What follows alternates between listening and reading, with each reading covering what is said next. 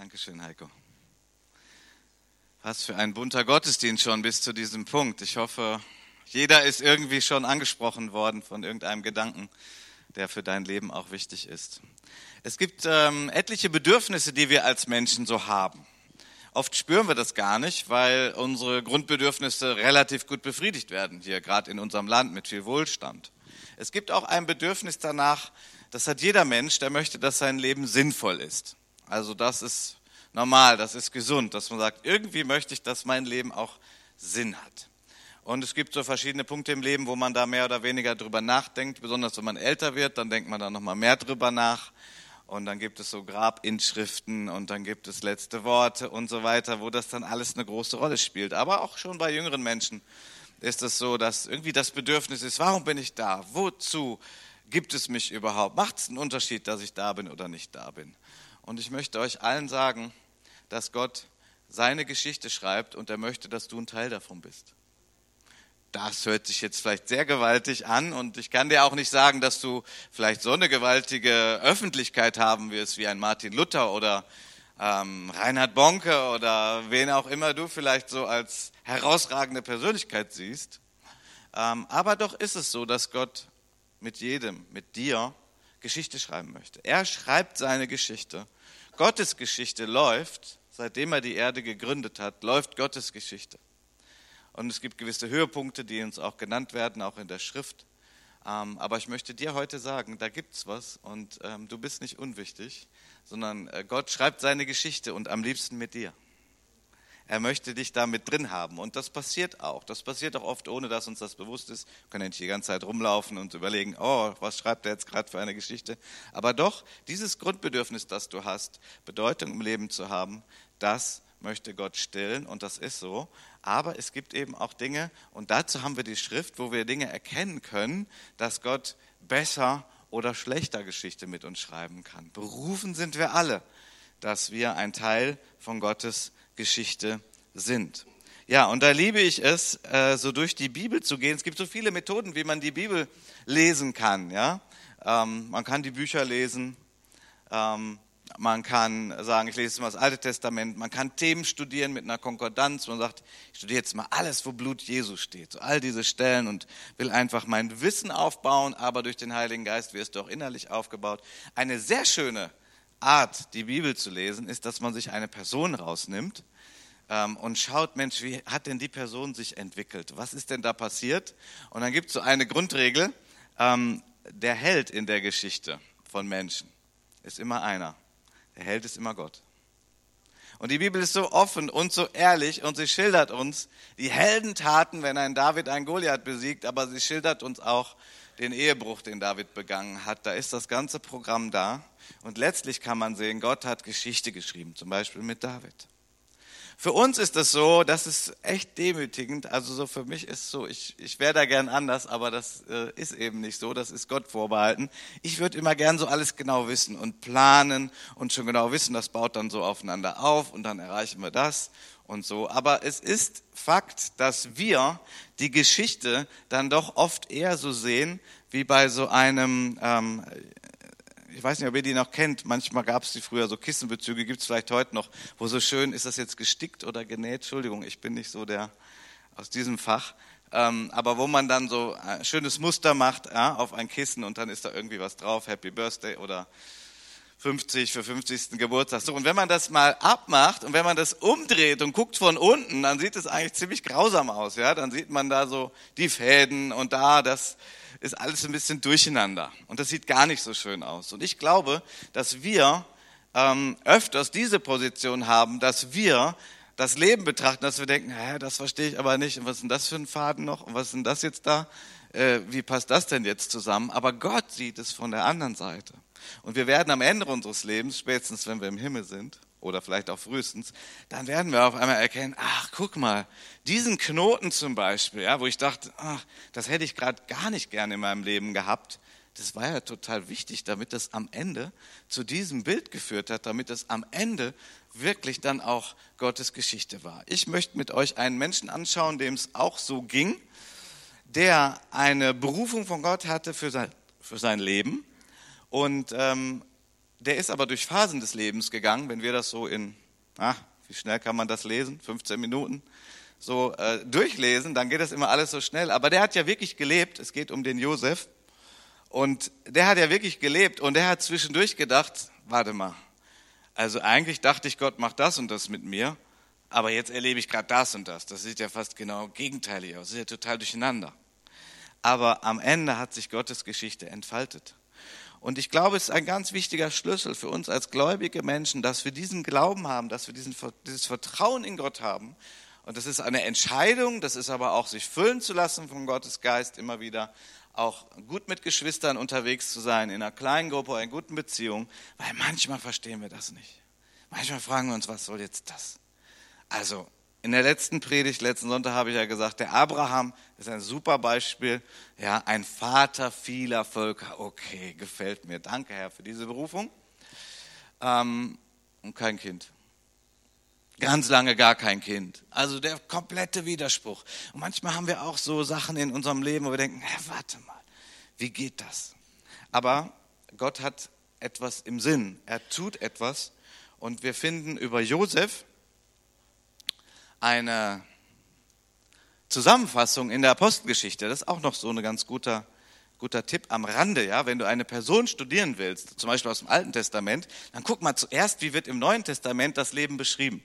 Und dann kriegst du so in a nutshell, sagt der Amerikaner, also so auf den Punkt gebracht, kriegst du so das Allerwichtigste. Und mit dieser Brille zum Beispiel kannst du dann die Geschichte mal lesen im Alten Testament. Hier heißt es in Apostelgeschichte 7, Vers 9 und 10. Und die Patriarchen, in diesem Fall waren gemeint die Brüder von Josef, die waren neidisch auf Josef und sie verkauften ihn nach Ägypten. Gott aber war mit ihm und rettete ihn aus allen seinen Bedrängnissen. Menschen, mit denen Gott Geschichte schreibt, erleben Bedrängnisse und werden daraus errettet. So, wir werden daraus errettet. So, genau, das ist der Amenpunkt, das ist der Halleluja-Part. Und der, sie erleben Bedrängnisse, der gefällt uns nicht gut. Nö, Gefällt nicht. Muss man sich auch nicht schönreden. Hat aber seinen Sinn und seinen Zweck. Weil Gott hat dich berufen und dein Leben ist sinnvoll. Und dazu gibt es aber manchmal etwas, was er sich vorbehalten hat, zu bestimmen, Zeitpunkte, Umstände, die uns wirklich befähigen, Geschichte Gottes mitzuschreiben. So, die Patriarchen waren neidisch auf Josef. Also das ist ja erstmal schon mal nicht schön. Also seine Brüder in der Familie, in der er aufgewachsen ist. Er war einer der jüngsten und die waren neidisch auf ihn. Das fühlt sich nicht gut an. Und wir wollen mal ein bisschen reinschauen, wie kam das denn überhaupt? Wie war das? Also Josefs Leben war zunächst mal davon geprägt, dass er der Lieblingssohn war von seinem Vater Jakob. Ha? Lieblingssohn. Er bekam den bunten Rock, also so ein buntes Kleidungsstück von seinem Vater. Und ja, was bedeutet das eigentlich, wenn man Lieblingssohn ist? Was heißt das eigentlich, wenn man bevorzugt wird in einer Gruppe oder einer Familie? Das, heißt, ja, das fühlt sich doch gut an, oder? Aber es hat auch einen Haken, oder? Und das musste Josef dann auch erleben. Also, er hatte eigentlich eine besonders gute Beziehung zu seinem Vater, aber da heraus hat sich dann auch schon direkt eine Schwäche gebildet bei Josef. Denn wir lesen in 1. Mose 37, Josef war inzwischen 17 Jahre alt. Seine Aufgabe war es, die Schaf- und Ziegenherden seines Vaters zu hüten, zusammen mit seinen Halbbrüdern, den Söhnen Bilas und Silpas. Hinter ihrem Rücken verleumdete er sie bei seinem Vater, verriet ihm alles, was sie trieben. Okay, hier sollte also, ähm, war ein Auftrag, hier war eine Aufgabe und sollte auf die Schafe aufpassen. Und da gab es welche, naja, die haben das gemacht, aber auch nicht immer so perfekt. Naja, wie das im Leben so ist. Kaum, jetzt machen wir eine Auszeit oder was auch immer, die so gemacht haben. Und der Josef, der Josef, der Held des Glaubens, der war eine richtige Petze. Der verleumdet die. Der geht zu seinem Vater, zu dem er eine tolle Beziehung hat und erzählt, ha, genau, und ganz klein alles. Also das haben die gemacht und das haben die schlecht gemacht und das. Kann man machen. Muss man nicht. Ist nicht die beste Eigenschaft eines Menschen, zu petzen. Ja? Wir reden jetzt ja nicht davon, dass man vielleicht mal bei einer echten großen Gefahr dann auch wirklich was sagen muss und so, sondern der hatte ja, das fühlte sich gut an, hat seinem Vater das alles erzählt und so. Jetzt hatte der Josef noch ein anderes Problem. Das war so seine enorme Geltungssucht. Ja, so da sind wir Menschen ja auch sehr unterschiedlich. Ja, ähm, ich habe mal das Wort Kanzeldrang gehört. Das fand ich irgendwie ein irres Wort. Ja, Kanzeldrang.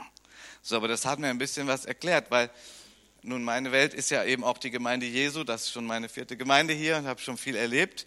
Und es gibt irgendwie Menschen, wo du manchmal denkst, wenn so Zeugniszeit ist oder so, denkst, ach, das wäre so schön, wenn der oder die mal nach vorne gehen würde. Ich weiß doch, dass die so richtig tief mit Gott was erlebt hat.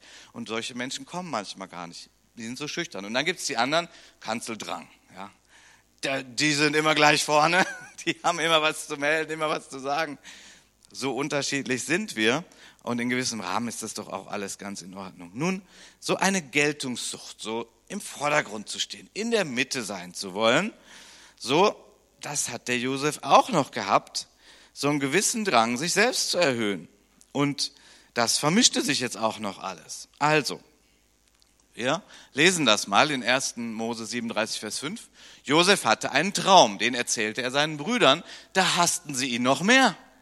Und er sagte zu ihnen, hört doch diesen Traum, den ich gehabt habe. Siehe, wir banden Garben mitten auf dem Feld und siehe, meine Garbe richtete sich auf und blieb aufrecht stehen und siehe, eure Garben stellten sich ringsum und verneigten sich vor meiner Garbe.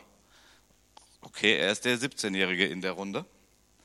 Da sagten seine Brüder zu ihm, willst du etwa König über uns werden? Willst du gar über uns herrschen? Und sie hassten ihn noch mehr, wegen seiner Träume und wegen seiner Reden.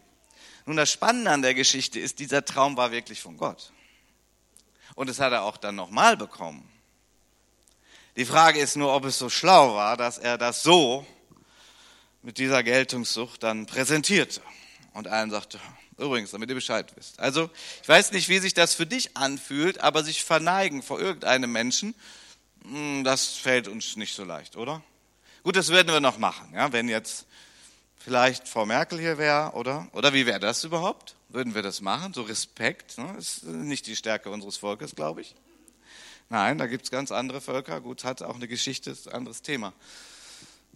Aber wie wirkt das? Ihr werdet euch alle verneigen. Also, es war nicht falsch, dass er diesen Traum hatte. Und dieser Traum, der war eine Beschreibung seines Lebens. Aber diese Selbstehrung und dieses Haschen nach Anerkennung, das war nicht gut.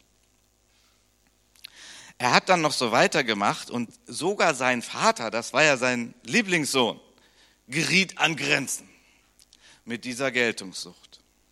Das lesen wir in 1. Mose 37, Vers 9. Und er hatte noch einen anderen Traum. Auch den erzählte er seinen Brüdern und sagte, siehe, noch einen Traum hatte ich. Und siehe, die Sonne und der Mond und elf Sterne beugten sich vor mir nieder.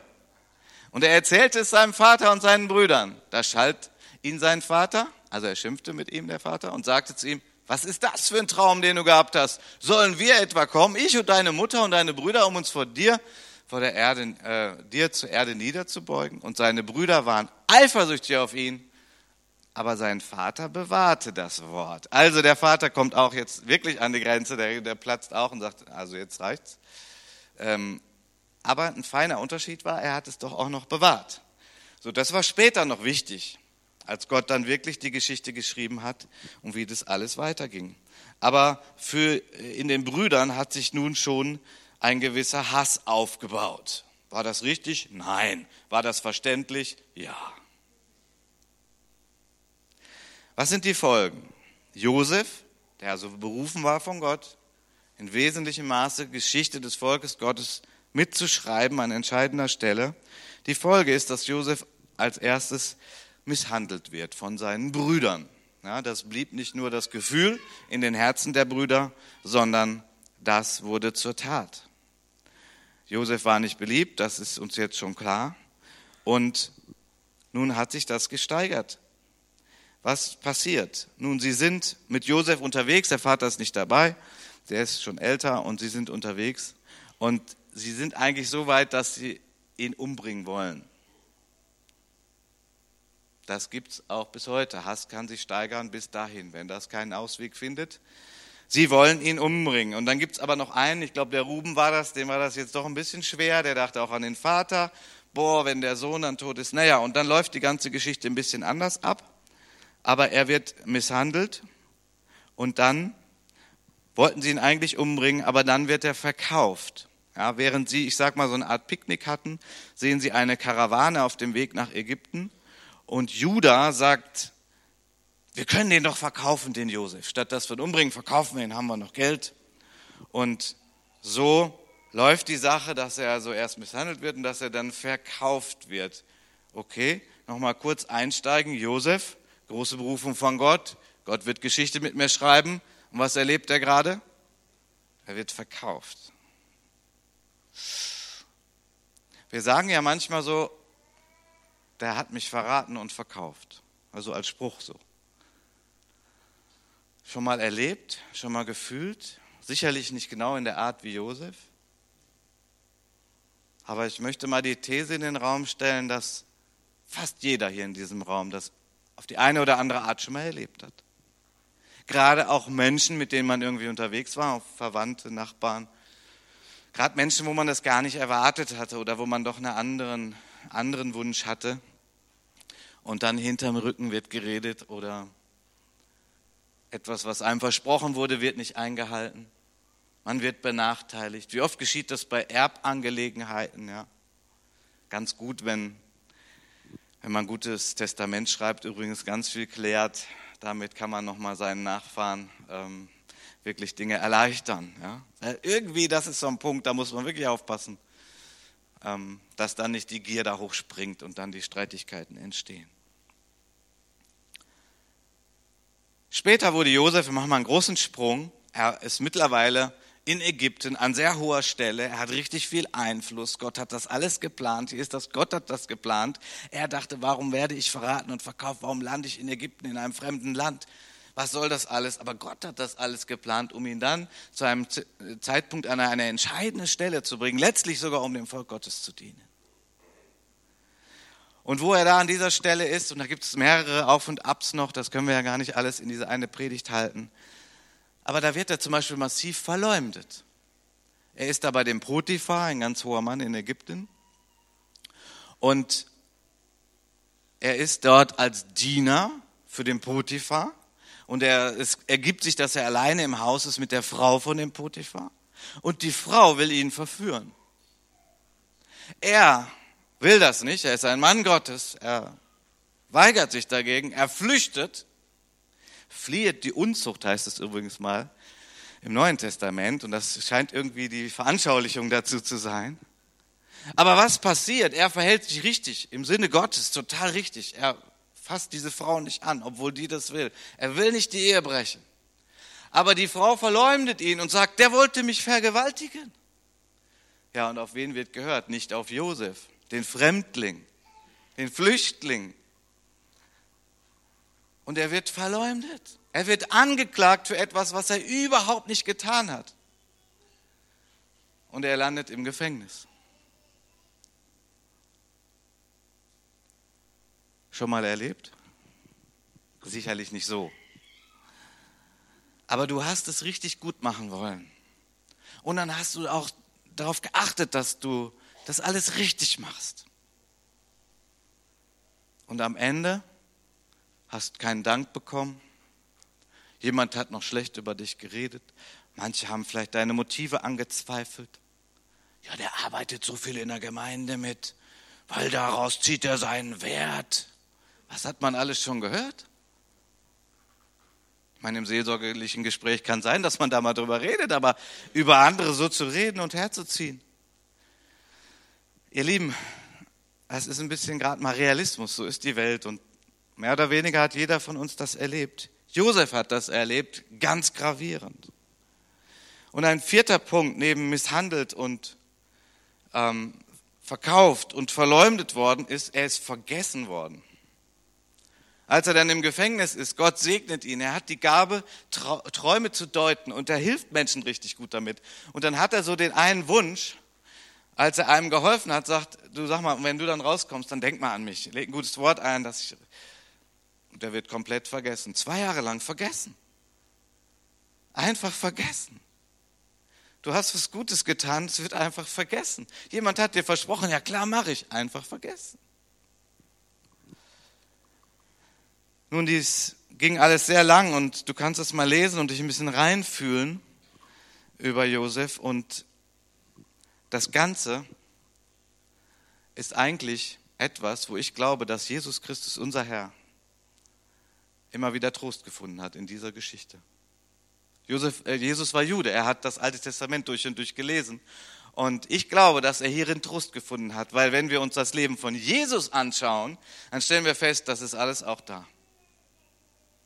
Jesus wurde misshandelt. Jesus wurde misshandelt?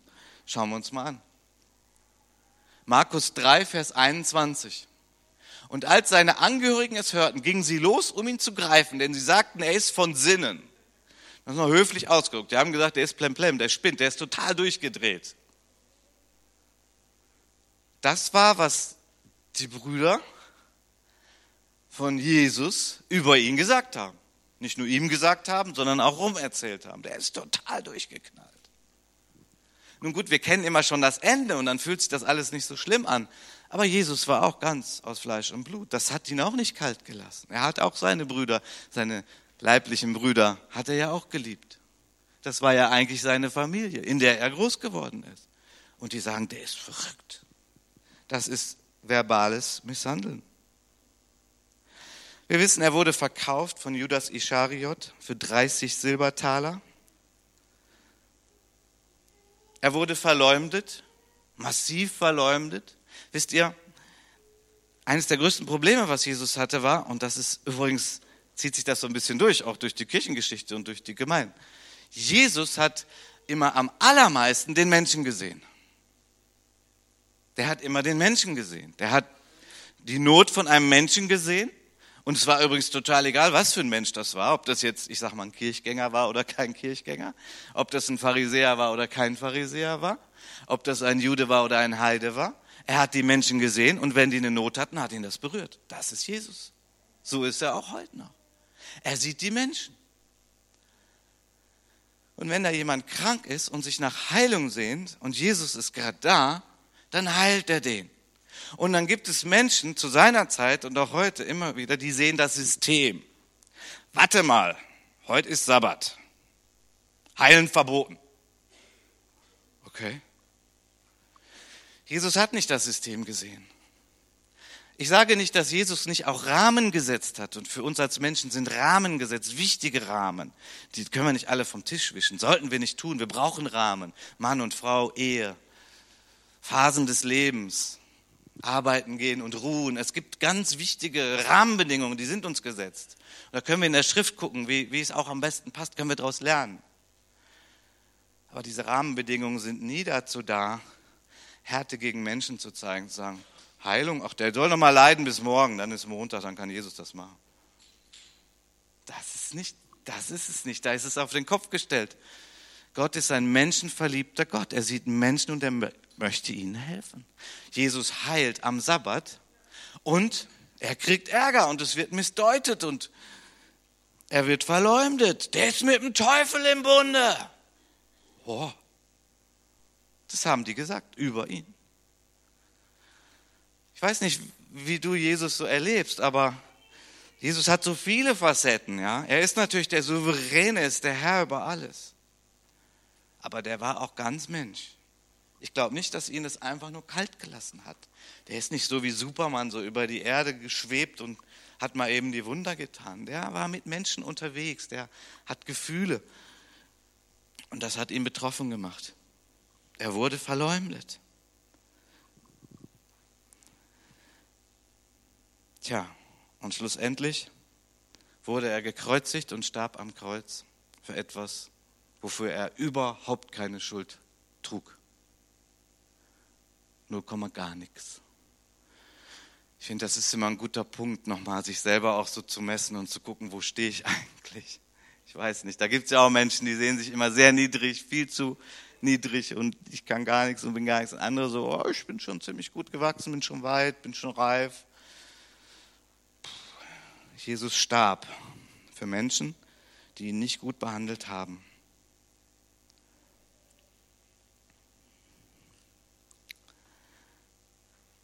Wenn du möchtest, dass Gott Geschichte mit dir schreibt, und das hat er fest vor, und das hat er vielleicht auch schon getan, dann ist das der Gedanke für heute, den ich dir mitgeben möchte.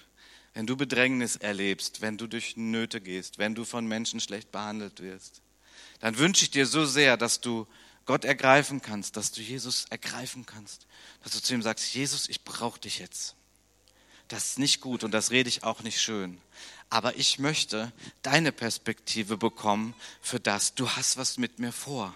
Du tust gerade was in meiner Tiefe, was irgendwie notwendig ist für später. Ich verstehe das jetzt nicht, ich weiß nicht warum, aber ich vertraue dir.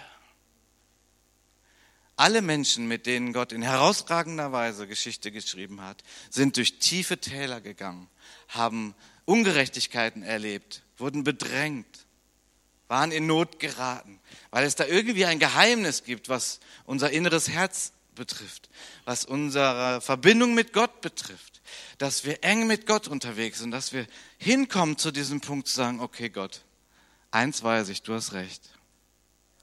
Und ich weiß, du hast es zugelassen. Das ist manchmal sehr hart. Manchmal denken wir, ja, das ist ja nicht von Gott, das ist ja negativ, da müssen wir ja schnell wegbeten. Hm, das ist ein bisschen kurz gegriffen. Ist Gott allmächtig oder ist es nicht? Ist Gott allmächtig in deinem Leben oder ist es nicht? Dann ist es nicht so einfach zu sagen, oh, das muss ich jetzt mal wegbeten.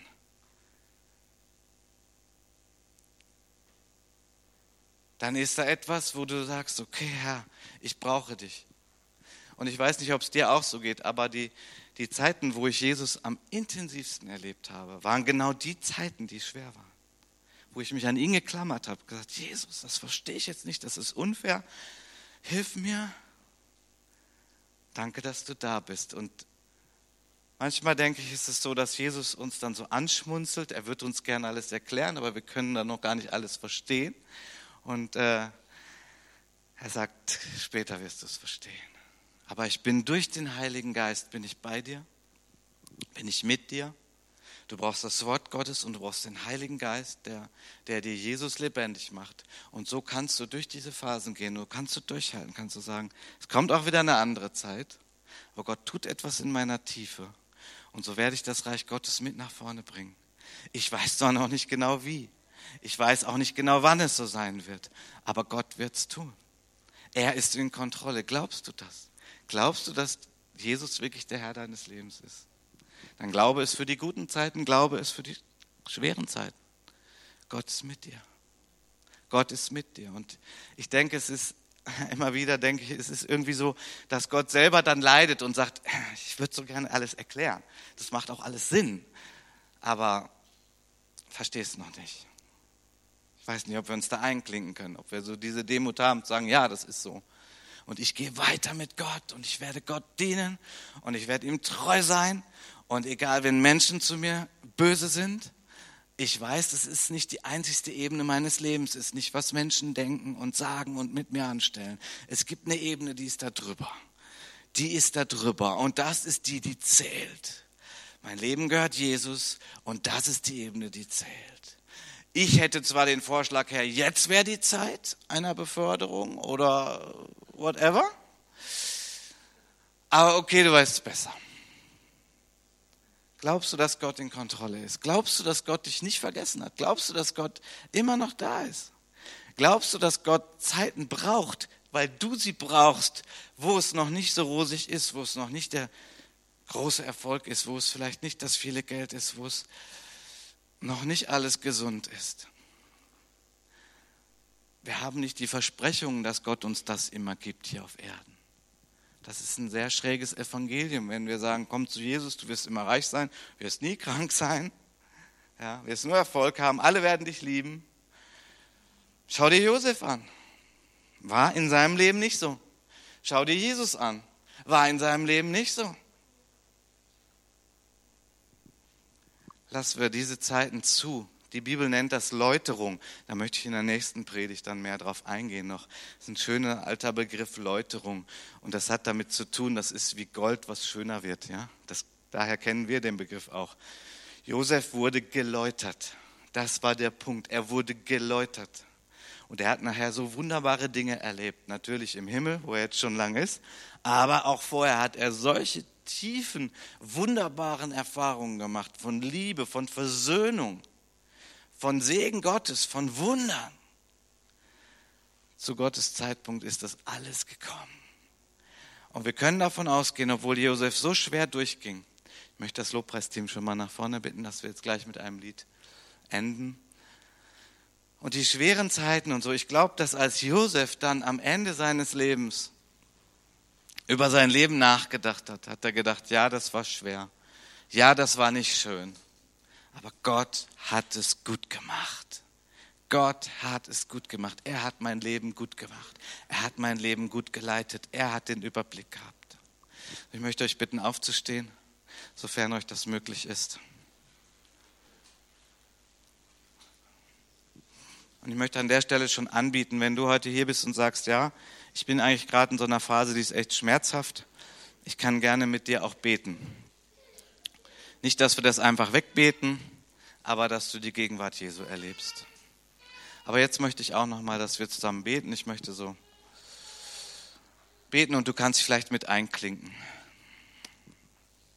Allmächtiger Vater, wir danken dir, dass wir deine Kinder sind und wir danken dir auch für den Glauben, den du uns geschenkt hast und dieses Vertrauen, das du in uns aufgebaut hast, dass wir sagen können, Vater, du bist gut. Vater, du bist gut. Und danke für die Phasen, wo das einfach nur übersprudelnd gut war, wo du uns verwöhnt hast. Vielleicht sind wir auch gerade jetzt in so einer Phase. Danke, Herr, wir dürfen das genießen, wenn du uns Dinge schenkst, wenn du uns Dinge gelingen lässt. Vater, genauso möchten wir aber auch sagen, wir vertrauen dir in den Zeiten, wo die Dinge nicht klappen, wo die Menschen schwierig sind, wo wir vielleicht auch an uns selbst zweifeln, wo wir uns fragen, wie geht das weiter, was ist der nächste Schritt wo wir uns fragen, wie komme ich da raus aus dieser Not? Vater, da wollen wir heute Morgen auch sagen, Herr, vergib uns, wo wir dann dir nicht vertraut haben, Herr. Vergib uns, wo wir so getan hätten, als wenn du gar nicht mehr da wärst, weil du bist ja da. Wir haben dir unser Leben gegeben, wir haben den Bund geschlossen, du bist treu. Du hast uns nicht aus den Augen verloren. Vergib uns, wo wir das irgendwie gedacht haben und wo wir dadurch auch dich gekränkt haben. Herr, wir halten fest an dir. Wir danken dir, dass wir einen Teil mitschreiben dürfen an deiner Geschichte. Gib uns die Kraft deines Geistes, die Nähe, dass wir weitergehen mit dir, dass wir dir dienen, dich lieben. Danke, dass du uns so ein wunderbares Leben geschenkt hast. Mit dir in unserem Herzen. Amen.